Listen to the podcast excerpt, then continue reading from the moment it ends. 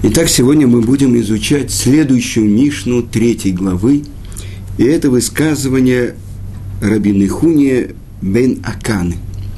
И известно, написано в Талмуде, что до того, как мы начинаем учиться, мы произносим как раз молитву Рабины Хуния бен Аканы.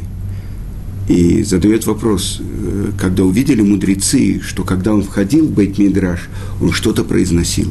И когда поздно вечером он оставлял бейт мидраш то есть дом учебы, он что-то произносил. Спросили они у него, в чем смысл твоей молитвы? И он сказал, что когда я вхожу в дом учения, я молюсь, чтобы из-за меня, из-за моего неправильного изучения Торы не произошло ничего дурного – а выходя, благодарю за то, что Творец дал мне такую участь – сидеть среди тех, кто занимается божественной мудростью. Итак, Рабина Хуня бен Акана. Он жил в период, когда еврейским народом руководил Рабан Йоханан бен Закай. То есть тот, кто был свидетелем разрушения храма, и тот, кто спас весь еврейский народ тем, что было создано им Ешива в Явне. Сохранилось сердце еврейского народа. Дом разрушен. Мы бездомные. Мы ушли. Часть народа была изгнана в изгнание. Но сохранилось сердце еврейского народа. Как можно жить и без храма, и даже без земли, но без сердца и без головы жить нельзя – и это то, что сохранило еврейский народ. Так вот, Рабинихуния бен Акана, он был современником Раби Йоханана бен Закая. И он дожил до глубокой старости. И спросили его ученики, так написано в Талмуде, в трактате Мегила, они спросили его, чем он заслужил, что он достиг такого солидного возраста. И он им ответил, никогда я не наживал славы на позоре близкого человека. Никогда я не ложился спать с обидой на другого еврея. И я всегда был щедрым и не жалел ни имущества, ни денег. Так вот у нас рецепт, как человек может заслужить долготу дней – не наживаться на позоре близкого, не говорить ничего, чтобы возвыситься над другим, прощать даже того, кто обидел тебя, и щедро делиться с тем, тем, что Творец ему дает. Так какие же слова, чему же учит нас Раби Нехуния Бенакана? Мудрец, слова которого мы повторяем каждый день перед началом учебы, после завершения учебы.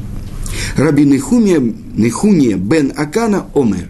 Раби Нехуния бен Акана говорил, «Коля мекальбель алав оль Тора, маверим мимено оль малхут в оль дерахерец».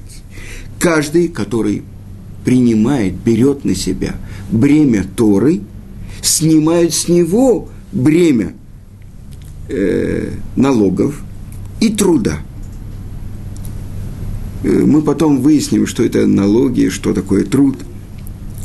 Веколя порек мимену оль Тора, нотним алав оль малхут в оль дерехерец.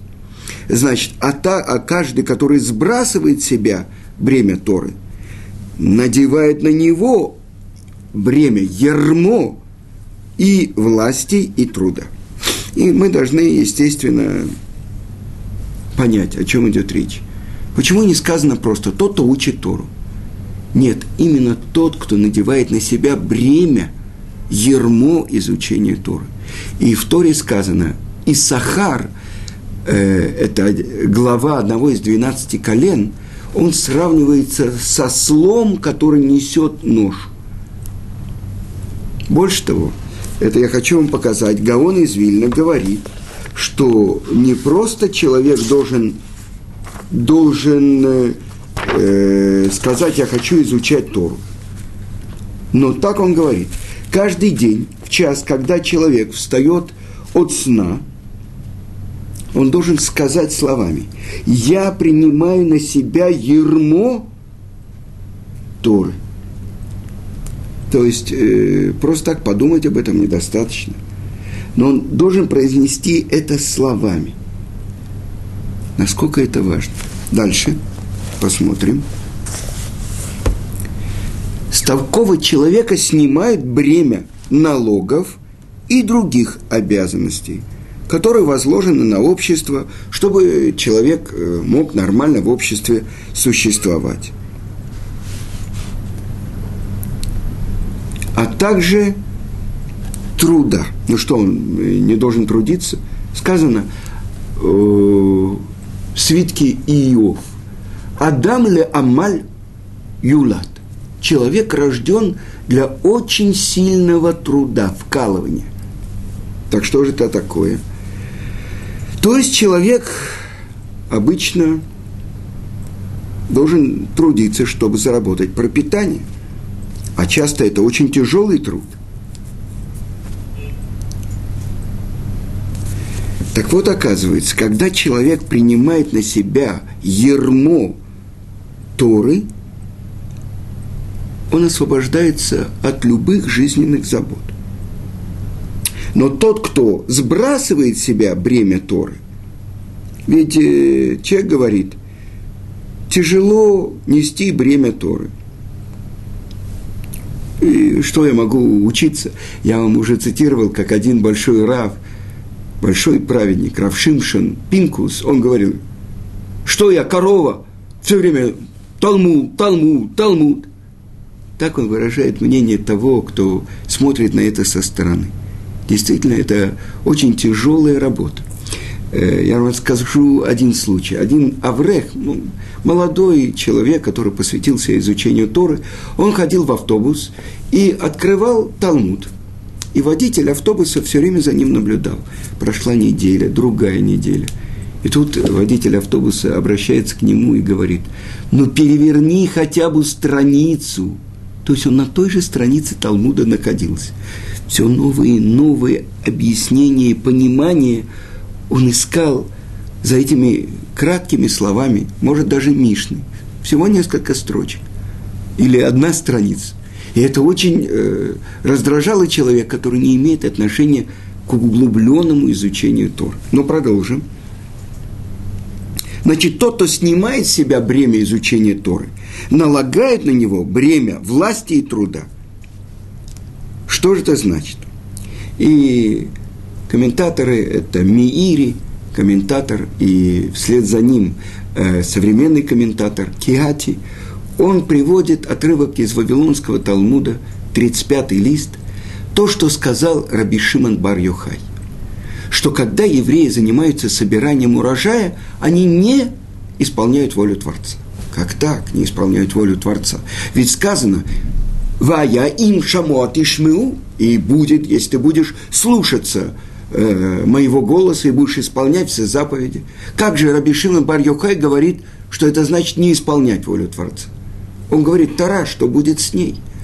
Но когда человек полностью посвящает себя Торе, тогда, говорит Раби Шимон бар Йохай, и он цитирует пророка Ишаяу, придут другие народы и будут пасти ваш скот. А если ты не будешь заниматься главным делом своей жизни – главным делом жизни еврейского народа. Не просто так мы называемся народом книги. Так вот, тогда ты будешь исполнять и свою работу, а если будешь продолжать так же, то ты будешь работать на своих врагов. Так объясняет Раби Шимон бар -Йохай. И приводит такой пример. Это похоже на мех, наполненный водой, которая постепенно выливается. И через короткое время не, не остается ни капли. Тому, кто хочет жить под бременем Торы, дают жить под этим бременем. И это то, что сказано, труженик трудится на себя. Потому что это вынуждает к этому его род. Так говорит самый мудрый человек, царь Шломо в притчах. То есть когда его род вынуждает, требуя пищи, то эта пища, он получает ее благодаря работе, проделанной ради нее. Так объясняет Раши. Он как порог, знаете, при ступочках при входе в дом, на который все наступают. Как бревно, по которому все проходят. Как дерево, в тени которого все отдыхают. Как свеча, дающая свет многим. Так написано Тана Дебе Ильяу. Слова от пророка Ильяу. О ком же это говорится? Это говорится о человеке, посвятившему свою жизнь изучению Торы. И тот, кто обучает других Торе, все пользуются его светом. Светом Торы. А теперь посмотрим, как же это можно э, понять. Человек, который посвящает себя, принимает на себя ермо Торы, снимает с него другие заботы. Вчера я сидел у одного рава, моего друга, ученика Гаона Рамой Шапира. И этот человек в 33 года закрыл свой процветающий бизнес. У него был э, фабрика по производству бриллиантов, еще несколько успешных бизнесов и посвятил себя изучению Тора. И как-то он услышал про одного еврея из Цинциннати. Это э, еврейский мудрец из Литвы, который уже выпустил какую-то книгу на один из трактатов Талмуда, послушал своего учителя, э, это Беркат Шмуэль, так называется эта книга, который сказал ему, что ему нужно отправиться в Америку. Раф сказал, он поехал. Но чем он будет зарабатывать себе на пропитание? И он выучился шките, он выучился, как э, резать кошерным образом э, птицу, чтобы обеспечить кошерной едой ну, несколько десятков евреев из Германии, которые поселились э, в этом небольшом городке э, Америки. Но главное время своей жизни и днем, и ночью он посвятил углубленному изучению Торы – и он закрывался в своем кабинете и писал свой комментарий. И когда он умер, почти на каждый трактат Талмуда была его такая общая тетрадь с его комментарием. И его дети, еврейские мудрецы, которые уже учились в Израиле, они углубились в его тетради, и после его смерти они начали э, их издавать. То есть человек посвятил себя только изучению Торы. На пропитание своей семьи он зарабатывал тем, что он резал курей для всей общины, но это было главное дело его жизни. это так поразило моего друга, что он сказал своей жене, если ты можешь взять на себя э, все заботы о доме, он получал какие-то деньги от, э, э, он был инвалидам армии обороны Израиля, э, какие-то небольшие, то есть какие-то деньги э, оставались у него из его процветающего бизнеса, пока постепенно все они не ушли на пропитание его семьи и на свадьбы его дочерей и сыновей. Но все дела дома и счета в банке и так далее взяла на себя его жена. А он посвятился полностью изучению Тура. И вот случай, который он мне рассказал. Как-то жена обратилась к нему и сказала, ты знаешь, у нас минус в банке 22 тысячи. До 20 им был разрешен минус. Он сказал, не волнуйся, Творец поможет. Ну, как поможет? Надо же заниматься чем-то реальным, как-то найти деньги. Творец поможет. И на следующий день позвонил ему его бывший знакомый из Тель-Авива и сказал, я хочу к тебе прийти и посоветоваться по одному вопросу. Сказал он, хорошо, приходи. Э, тогда, тогда-то у меня будет перерыв в учебе, и я с тобой поговорю. И он пришел и сказал, что ему предлагают очень выгодный бизнес – 150 миллионов шекелей. Но он боится в него входить, пока он не посоветуется э, с человеком, который действительно в этом понимает. А так как его друг был э, очень успешным деловым человеком, он просит его, чтобы он посмотрел это предложение.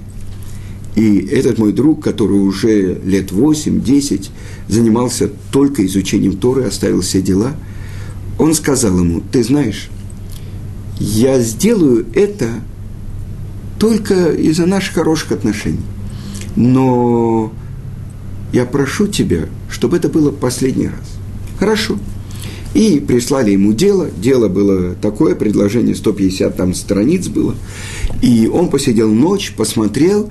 На следующий день э, он поехал в Тель-Авив, встретился с адвокатом той фирмы, которая предлагала. Это должно было быть круглое, крупное строительство, и нужно было вложить большие деньги – и он говорил с адвокатом, и адвокат, э, один из самых ведущих тель-авивских адвокатов, спросил у него, а, отвечая ему на вопросы, а почему вы этим занимаетесь? А, он сказал, это мой друг, меня попросил, он знает, что в прошлом я этим занимался. И он начал задавать профессиональные вопросы, один, другой, третий, и он увидел, что адвокат уходит от какого-то ключевого вопроса. И в конце концов он вернулся к этому вопросу. И адвокат что-то ему ответил, и он записал его ответ. И в конце адвокат у него спросил, ну что, как ваше решение? Он сказал, мое решение, я отвечу то, что мои выводы, я отвечу тому, кому вы предложили эту сделку. И он после полуторачасовой беседы с адвокатом пришел, сел в машину этого своего приятеля и сказал – это полностью губительная сделка. Ты потратишь все деньги и не выиграешь ничего. Тот сказал ему, а почему, что? Он сказал, по этому пункту, поэтому, поэтому, поэтому. И, и он приехал в Иерусалим, и этот человек сказал, я хочу тебе заплатить, ну, не на уровне того, что ты мне спас, а хотя бы как э, то, что получает адвокат – престижный адвокат за час своей работы получает 500 долларов. Он сказал, я не прошу у тебя никаких денег. Я сделал тебе одолжение, все.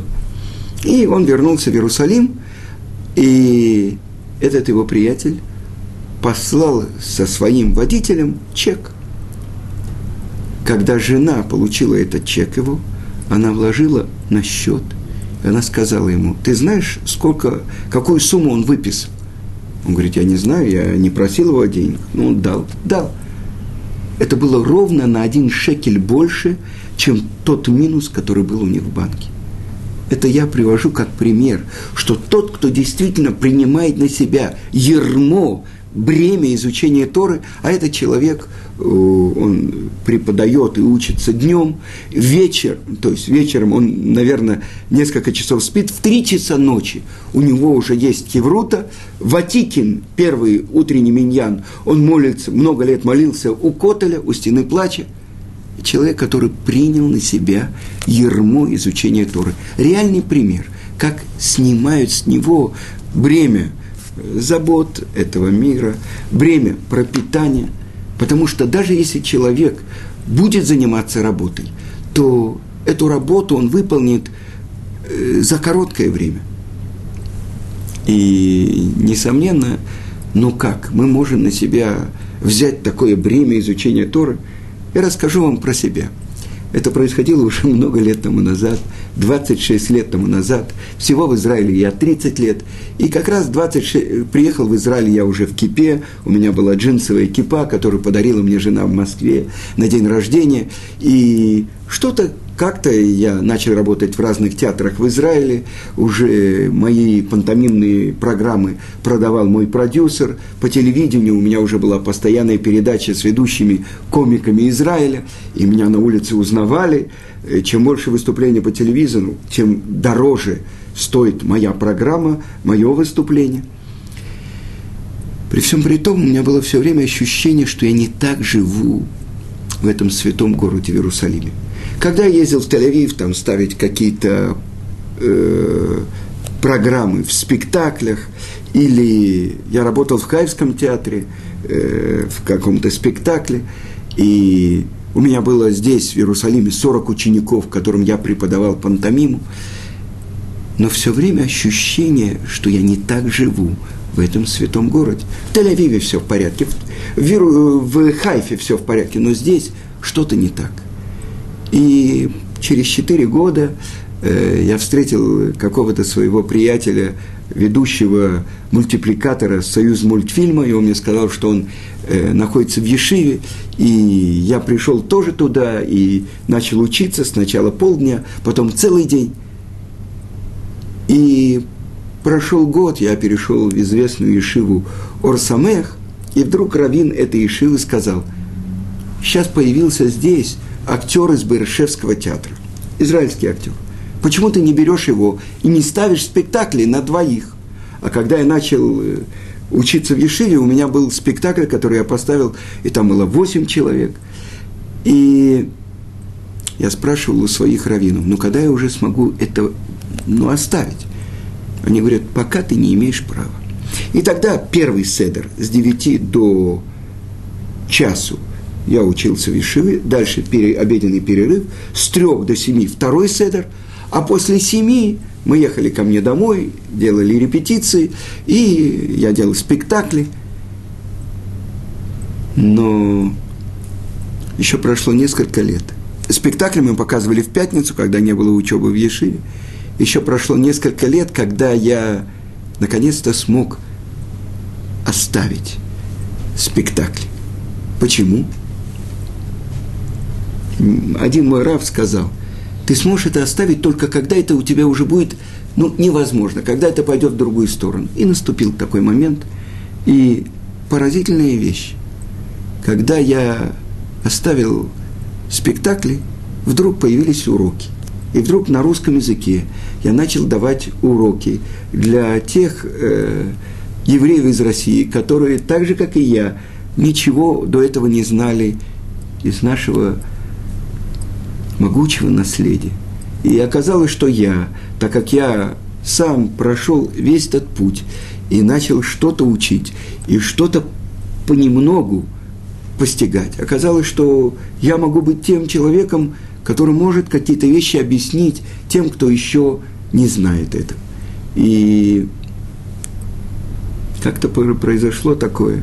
Когда я приехал в Израиль, и я пробовался как диктор на радио «Коль Израиль», э, мне сказали, что, в принципе, готовы меня взять. Но я сказал, в субботу я не работаю.